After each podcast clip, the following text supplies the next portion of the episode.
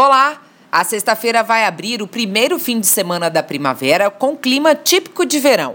A massa de ar seco que predomina sobre o Espírito Santo continua reduzindo a umidade do ar e evitando a formação de nuvens. Ou seja, os próximos dias serão de sol e calor em todo o estado.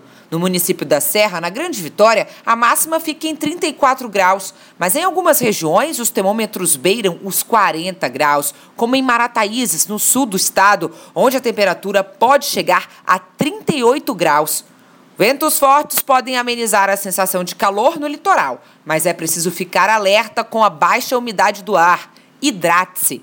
Para ficar por dentro das informações sobre o tempo em todo o estado, fique ligado na programação da TV Vitória e da Rádio Jovem Pan.